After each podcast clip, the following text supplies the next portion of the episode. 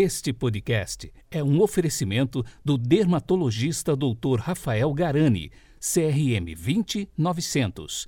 Telefone 43 99141 4900, Londrina, Paraná. Quem me tocou?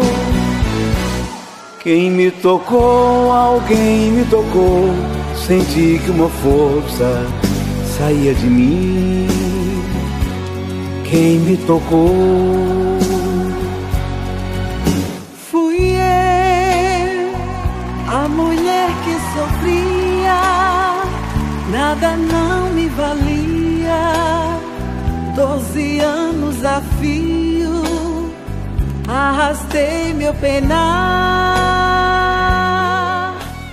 Décimo terceiro domingo do tempo comum, 27 de junho de 2021. A cor litúrgica de hoje é o verde e o pensamento é de São Camilo de Leles. Abre aspas. O homem não consegue perseverar na prática do bem se não praticar a oração. Fecha aspas.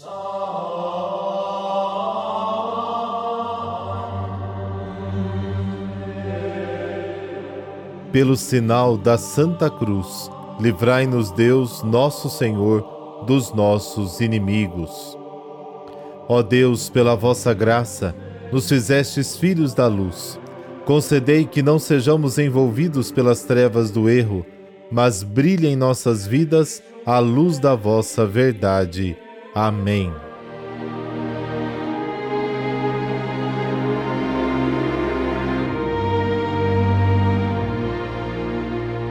Marcos capítulo 5, versículos de 21 a 43.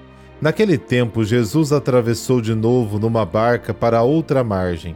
Uma numerosa multidão se reuniu junto dele e Jesus ficou na praia. Aproximou-se então um dos chefes da sinagoga chamado Jairo. Quando viu Jesus, caiu a seus pés e pediu com insistência: Minha filhinha está nas últimas. Vem e põe as mãos sobre ela, para que ela sare e viva. Jesus então o acompanhou. Uma numerosa multidão o seguia e o comprimia. Ora, achava-se ali uma mulher que há doze anos estava com uma hemorragia. Tinha sofrido nas mãos de muitos médicos, gastou tudo o que possuía e, em vez de melhorar, piorava cada vez mais. Tendo ouvido falar de Jesus, aproximou-se dele por trás, no meio da multidão, e tocou na sua roupa. Ela pensava: se eu ao menos tocar na roupa dele, ficarei curada. A hemorragia parou imediatamente e a mulher sentiu dentro de si que estava curada da doença. Jesus logo percebeu que uma força tinha saído dele e, voltando-se no meio da multidão, perguntou: Quem tocou na minha roupa? Os discípulos disseram: Estás vendo a multidão que te comprime e ainda perguntas quem me tocou?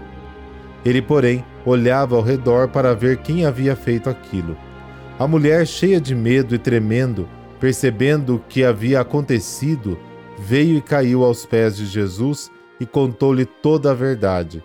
Ele lhe disse: Filha, a tua fé te curou. Vá em paz e fica curada desta doença. Ele estava ainda falando quando chegaram alguns da casa do chefe da sinagoga e disseram a Jairo: Tua filha morreu por que ainda incomodar o mestre? Jesus ouviu a notícia e disse ao mestre da sinagoga: Não tenhas medo, basta ter fé. E não deixou que ninguém o acompanhasse, a não ser Pedro, Tiago e seu irmão João. Quando chegaram à casa do chefe da sinagoga, Jesus viu a confusão e como estavam chorando e gritando. Então ele entrou e disse: Por que essa confusão e esse choro? A criança não morreu, mas está dormindo. Começaram então a caçoar dele, mas ele mandou que todos saíssem, menos o pai e a mãe da menina, e os três discípulos que o acompanhavam. Depois entraram no quarto onde estava a criança. Jesus pegou na mão da menina e disse: Talita cum, que quer dizer menina, levanta-te. Ela levantou-se imediatamente e começou a andar, pois tinha doze anos, e todos ficaram admirados. Ele recomendou com insistência que ninguém ficasse sabendo daquilo e mandou dar de comer à menina. Palavra da salvação, glória a vós, Senhor.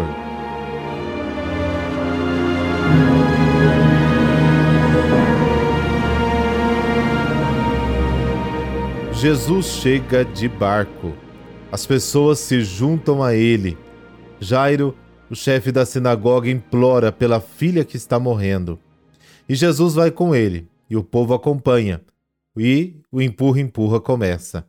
Este é o ponto de partida das duas curas que se seguem: a cura da mulher e a ressurreição da menina. A situação da mulher, 12 anos sangrando.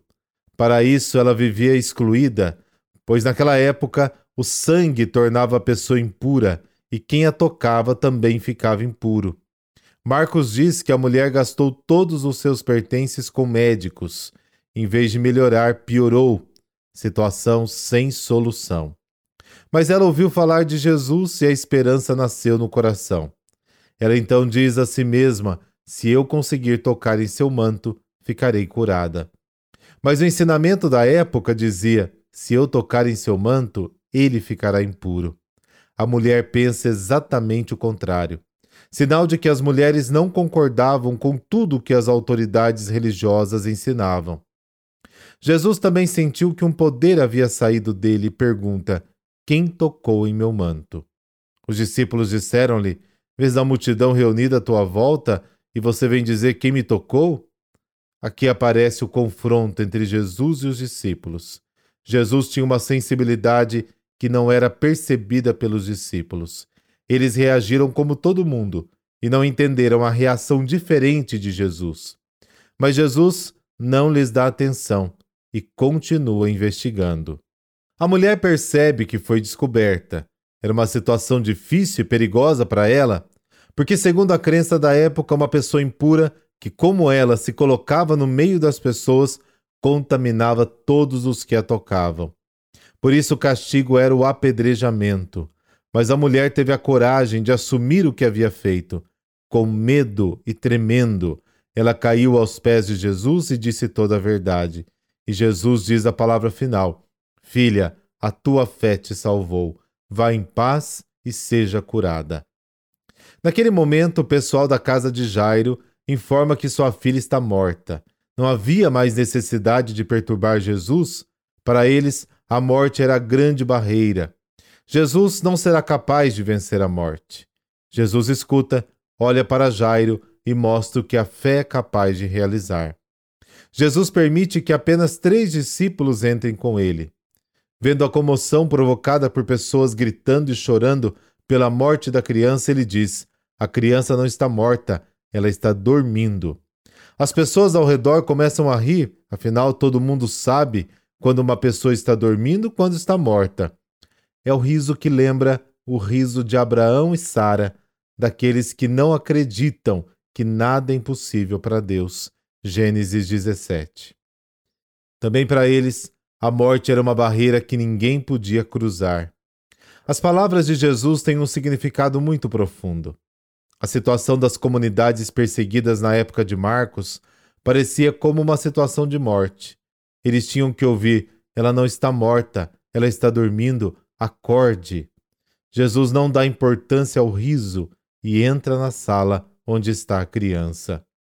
O poder de Deus, mesmo quando não é evidente ou perceptível no primeiro momento, realiza milagres. E você, acredita nisso?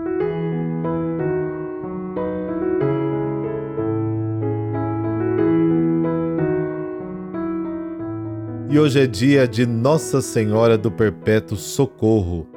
A devoção a Nossa Senhora do Perpétuo Socorro começou a ser propagada a partir de 1870 e espalhou-se por todo o mundo. Trata-se de uma pintura do século XIII, de estilo bizantino. Segundo a tradição, foi trazida de Creta, Grécia, por um negociante. E desde 1499 foi honrada na igreja de São Mateus em Merulana. Em 1812, o velho santuário foi demolido. O quadro foi colocado então no oratório dos padres agostinianos. Em 1866, os redentoristas obtiveram de Pio IX o quadro da imagem milagrosa. Nossa Senhora do Perpétuo Socorro foi colocada na igreja de Santo Afonso, em Roma. De semblante grave e melancólico, Nossa Senhora traz no braço esquerdo o menino Jesus ao qual o arcanjo Gabriel apresenta quatro cravos e uma cruz. Ela é a Senhora da morte e a Rainha da vida, o socorro seguro e certo dos que a invocam com amor filial. Por intercessão de Nossa Senhora do Perpétuo Socorro, dessa bênção de Deus Todo-Poderoso, Pai, Filho, Espírito Santo. Amém. Um bom domingo para você.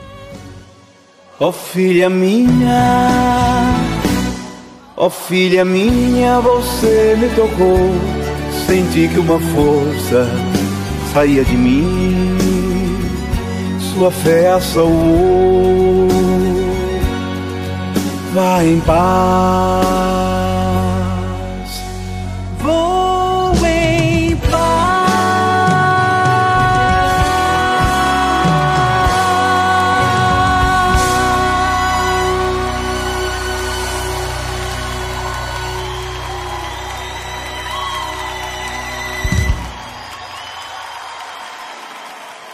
Uma salva de palmas para Andy Glauci, essa artista de Deus.